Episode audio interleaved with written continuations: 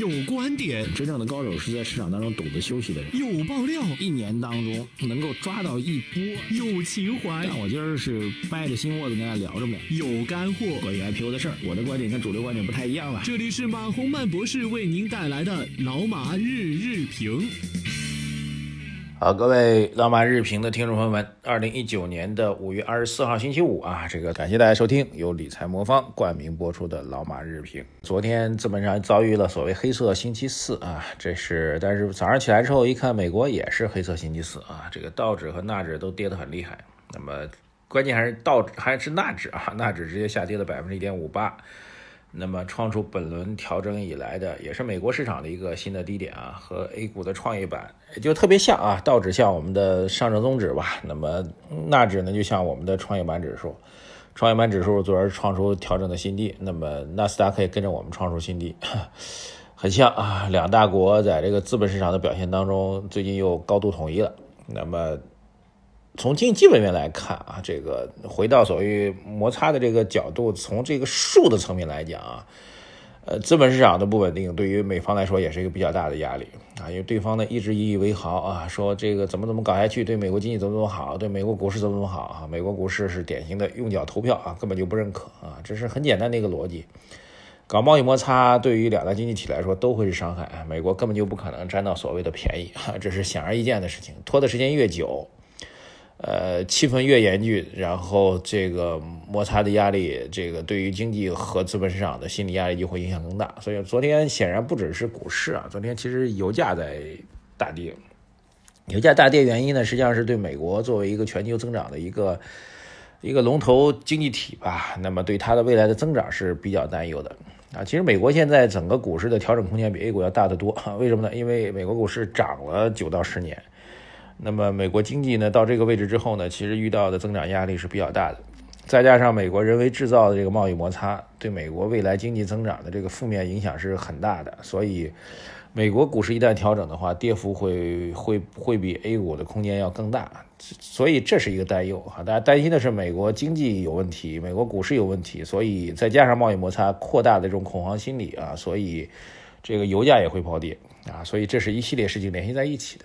这是这个通报一下一个状况。那对于未来呢，有两个时间节点大家可以关注啊。现在已经是五月中下旬了，五月二十四号。那么双方到目前为止呢，还没有开始下一轮的贸易谈判。那么中方态度很明确啊，我们大门敞开，但是你要得有诚意。这美方就跟那琢磨，到底什么叫有诚意呢？当然后面两个时间节点啊，第一个是六月六月十十八号，应该是啊，六月十八号美方呢会。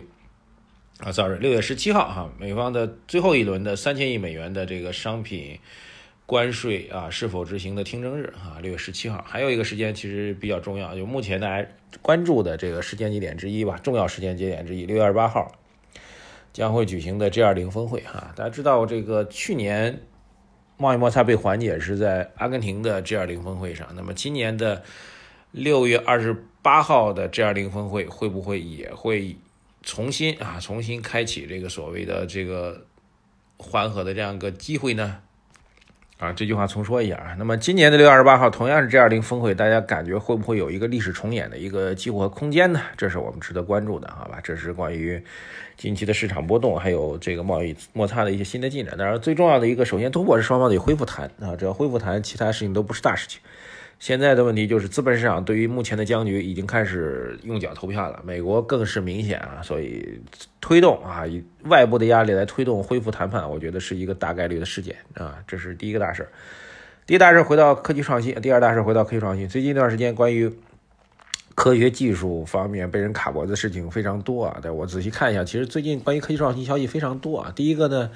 昨天不知道大家看到没有啊？这个我们六百时速六百公里的磁悬浮的新一代磁悬浮的技术的产业线已经正式在青岛下线了啊！这中国在高铁方面，在全世界真的是牛的一塌糊涂。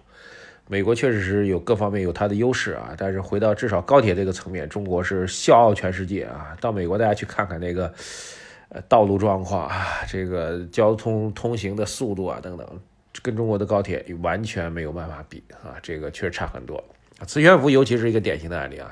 目前全世界唯一一条商用的磁悬浮，就是在上海的龙阳路地铁站到浦东机场啊，我也坐过，很快啊，但是不能大规模推开，因为它成本太高了。啊，原因呢，我们当时使用的是外国技术啊，外国技术就在中国闹的这样做么做了这么一小段的磁悬浮，后边就再没有做。但速度很快，我记得上海磁悬浮最高速度应该到四百多公里吧。那么，如果中国自己研究的新一代磁悬浮技术能够达到六百公里的话，那未来的整个交通运输线的速度又会大幅度的提高啊！这个六百公里的话，那么到北京应该两个小时就能到了吧？两个小时到两个多小时肯定就能到了。所以，整个中国的交通运输效率，这也是中国的技术优势，不用妄自菲薄。我觉得，还有一个就是关于科创板，科创板现在申报了一百多家，有接近五分之一都是半导体和芯片相关的公司。中国在一些薄弱领域确实是后发，但是我们正在加紧快跑啊！科技创新或者包括科创板，目前来看不只是一个板，它是一个战略布局啊！这个跟当下的情况放在一起，就可以看到别人打我们，这是我们的软肋，软肋上需要铠甲，铠甲需要时间，就是这样的节奏。还有个比较有趣的事情啊，就是第三个事情，关于房地产。呃，昨天到今天吧，《经济日报》和人民日报都在开发了评论文章啊，经济日报的文章讲的核心点就是一句话：这个这个放开落户不等于鼓励房价上涨。人民日报也是一句话，那就是因城施策不等于因城放开调控啊。总体来讲，对于房地产的调控思路还是非常严的。这点我这里提一个思考，大家可以一起来探讨，就是以往遇到经济压力和挑战的时候，我们确实面对危机的时候有。放开房地产，让地产来带动消费、带动投资的这种政策方式，确实这样。这次呢，房地产坚决压死，其实压的已经快，我们从一六年开始压，一六、一七、一八，已经两年多，快三年了。那就意味着我们应对经济下行的危机，应对经济下行的压力，我们必须要有其他的措施。这些措施会是什么？我觉得这是我们大家共同在思考的啊。目前我掌握的情况是，各地的基础设施建设。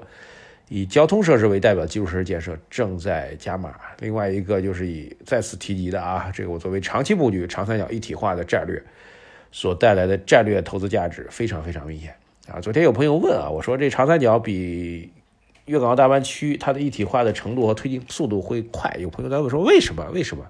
可原因很简单。